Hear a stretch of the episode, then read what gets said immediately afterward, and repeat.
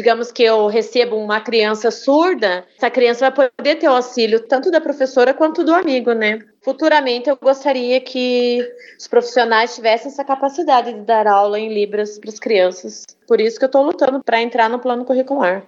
Meu nome é Areta, eu sou professora do ensino fundamental, trabalho há nove anos já na rede pública municipal de Curitiba. Instituto Claro Educação.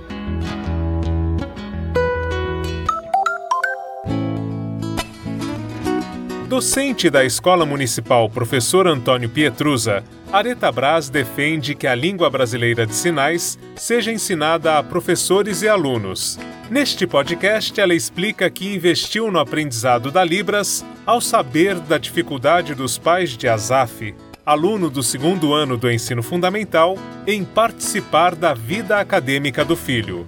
Aí ele veio me contando que os pais deles não entendiam os bilhetes porque eles são surdos. Daí eu comecei a conversar com ele e buscar meios para eu poder colocar eles mais no ambiente da escola, que eles pudesse entender o que estava acontecendo na escola com o filho, para eles participarem mais das reuniões. Como eu já gosto de Libras, eu falei, ah, tá aí um ponto-chave para poder estar tá aprimorando mais o que eu gosto e poder estar tá apresentando para a turma.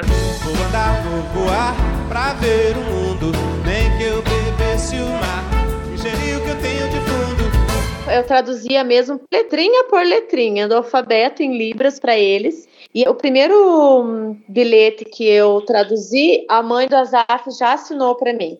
Que ela é alfabetizada, ela consegue escrever o nome dela, ela entende algumas coisas. Ela começou a ir na escola, ela não teve mais medo de ir até a porta para conversar comigo. Depois disso, ela começou a se soltar, ela participou das reuniões. O pai dele ia sempre buscar ele, ia até a, a sala, né, para conversar comigo quando ele podia entrar, né, na escola. Então eles se sentiram mais acolhidos, né? O pai dele toda vez, mas toda vez que ele ia buscar o Azaf, ele chorava. Porque eu sempre fazia um painel na porta com alguma atividade em Libras, sabe? Que as crianças tinham feito, foto, e ele ficava muito emocionado.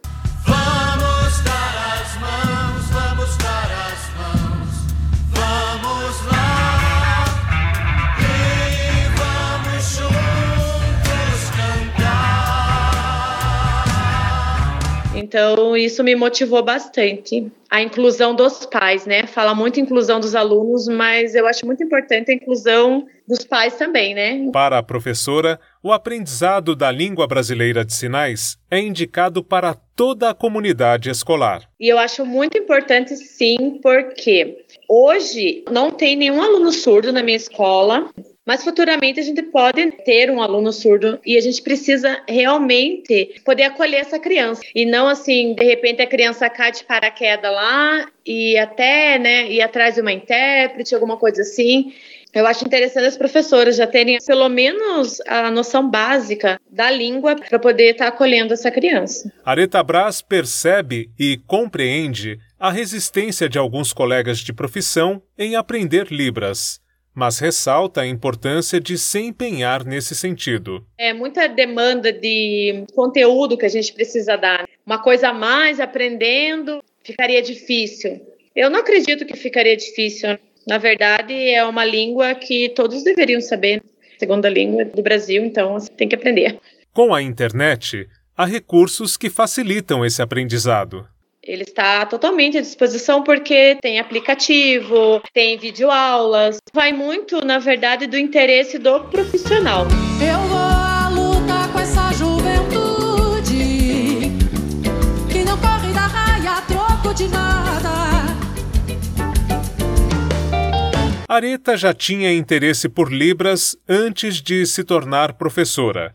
Quando sentiu necessidade de aprofundar o nível de conhecimento no assunto, fez uso de um aplicativo gratuito. Então a dica que eu dou assim do básico, do básico mesmo para começar é o aplicativo HandTalk, porque ele ajuda muito a aprender as palavras. Dá para você falar com o boneco intérprete, o nome dele é Hugo, e você pode tanto escrever a palavra que você queira, palavra ou frases, quanto falar em áudio e ele traduz em libras. É um aplicativo bem fácil.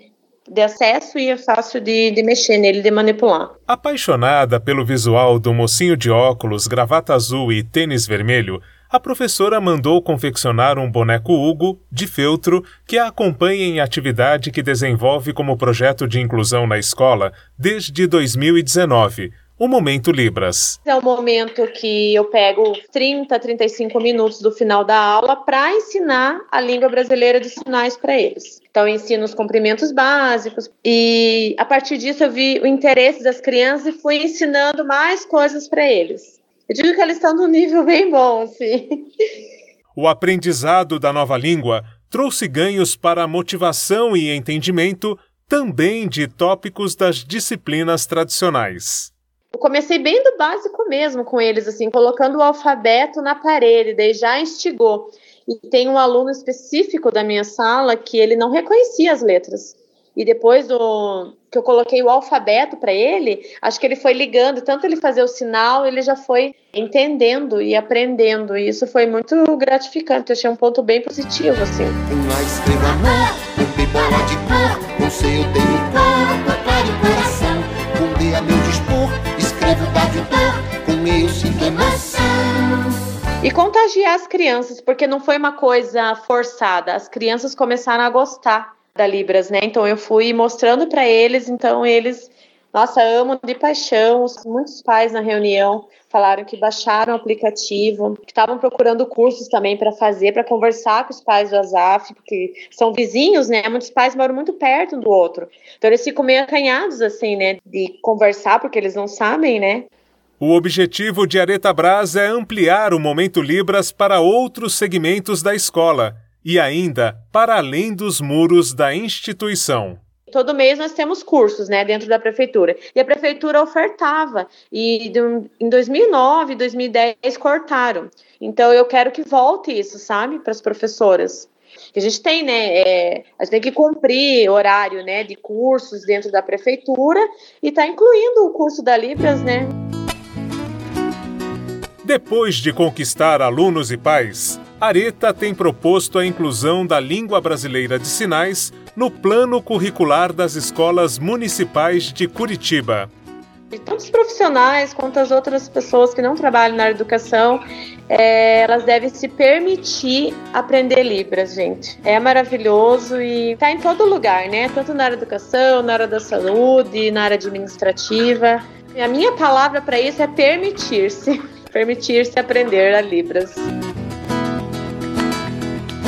com apoio de produção de Daniel Greco, Marcelo Abud para o Instituto Claro.